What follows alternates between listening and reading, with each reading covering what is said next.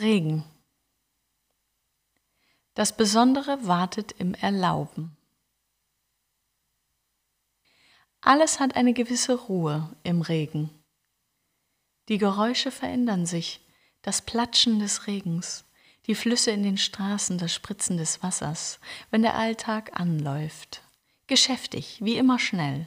Die Menschen huschen über die Straße, nicht zu nass. Von oben, von unten, von der Seite, wenn der Wind hilft umgeben vom Nass, von Tropfen, die von weit her reißen. Jeder einzelne Tropfen trägt eine Geschichte. Wusstest du das? Nein, die Tropfen sind ein lästiges Phänomen. Nicht gewünscht. Es bringt deine Erwartungshaltung, deine Idee von schön, deine Planung durcheinander. Was ist schön? Ist nicht alles von Schönheit durchdrungen? Deine Wahrnehmung wird beschränkt durch Erzählungen, durch Gelerntes. Sonne ist schön. Regen nicht. Wie einfallslos, wie eindimensional und trocken. Kinder, sie toben, tanzen im Regen, Schuhe aus und barfuß ins Nass. Sie lassen sich durchspülen, reinigen vom Wasser, ganz unbewusst, strecken die Arme aus, geben sich den Tropfen hin. Kopf in den Nacken, Zunge raus und neugierig gewartet. Wie schmeckt dein Tropfen? Wie fühlt sich eine Geschichte auf der Haut an? Kannst du lauschen, zuhören und den Abenteuern folgen, die dir zuteil werden? Spüren im Moment? Heute so schwer für dich, so unangepasst.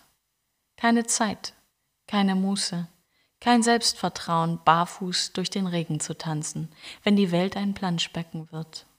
Wenn die Geschichten von fern und nah ganz dicht bei dir sind und du so weit entfernt gefangen in deinem Alltag, in deinem Käfig aus dürfen und müssen, tun und sollen. Neidisch auf die blickend, die die Schuhe ausziehen und tanzen. Du hast die Wahl, leben oder gelebt werden, innen oder außen, Freude oder Angepasstheit. Niemand zwingt dich, irgendwie zu sein. Die Entscheidung triffst du allein.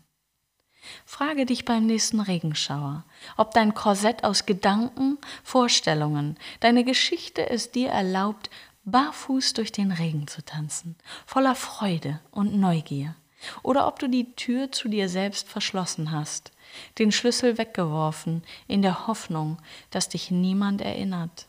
Es schmerzt, wenn du erinnert wirst. Es schmerzt, weil hinter dieser Tür zu deinem Inneren deine Freude, deine Unbekümmernheit, dein Licht liegt. Schmerzt, weil du weißt, dass die Person, die die Tür fest verschlossen hat, du selbst bist. Aber sei versichert, wer sich aufmacht, die Schlüssel zu finden, dem wird geholfen. Immer.